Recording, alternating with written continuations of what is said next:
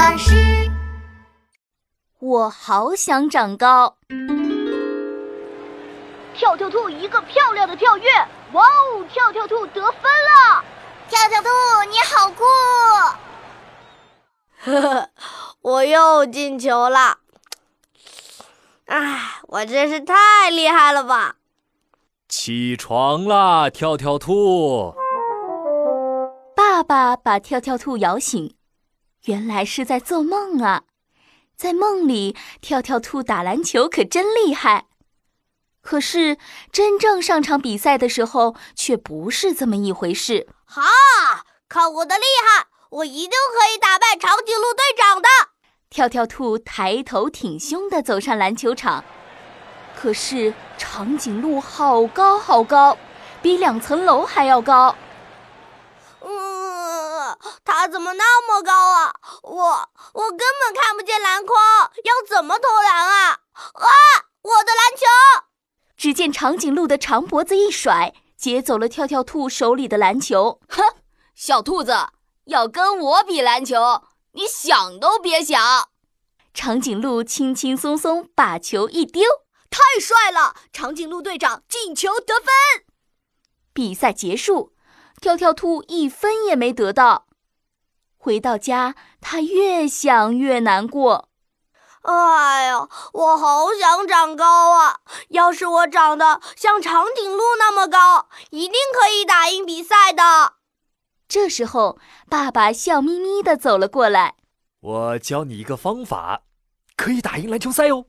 爸爸神秘地指着院子里的苹果树，这是一棵神奇的必胜苹果树。你呀，要天天朝苹果树跳。每天至少摘下一颗苹果啊，就可以长高了吗？你呀，还要把苹果加在牛奶里面，做成苹果牛奶。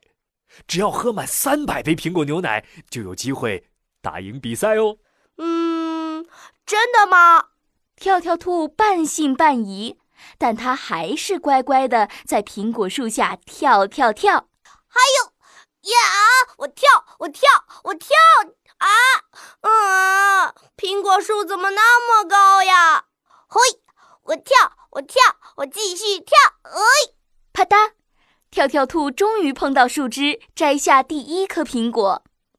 太棒了！接下来就是喝苹果牛奶了。他每天大口大口地喝着苹果牛奶。啊，我喝，我喝，我喝喝喝，我一定会长高。一定会打败长颈鹿的，成为最最厉害的篮球运动员。过了三百天，新学年开始了。跳跳兔兴奋地去量身高。啊！怎么会这样？只长高了一点点。爸爸，你骗我！跳跳兔急得哭出来。完蛋了！这样这次的学校篮球赛，哎呀，我肯定赢不了嘛。爸爸倒是很有信心地说：“你要相信爸爸，这次比赛你一定会赢的。”可是，当高高的长颈鹿挡在跳跳兔面前的时候，跳跳兔还是紧张的发抖。跳跳兔，你一定行的，加油！跳跳兔深吸一口气，用力的往上一跳。嘿，我跳！哇哦！跳跳兔跳得好高好高，比长颈鹿还要高。太棒了！跳跳兔越过长颈鹿的头顶，轻轻松松的就把篮球投入了篮筐。哦，太棒了！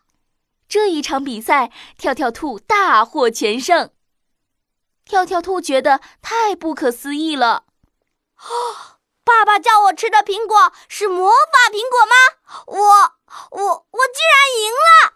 跳跳兔的爸爸笑眯眯的解释：“其实啊，每天朝树上跳起来摘苹果，是要你天天好好练习跳跃；天天喝苹果牛奶呢，是要让你补充营养。”可是，跳跳兔还是不大理解：“身高不高也可以把篮球打好啊！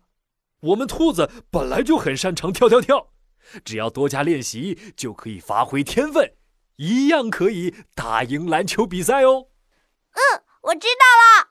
小朋友，只要努力练习，发挥自己的长处，人人都可以打篮球哦。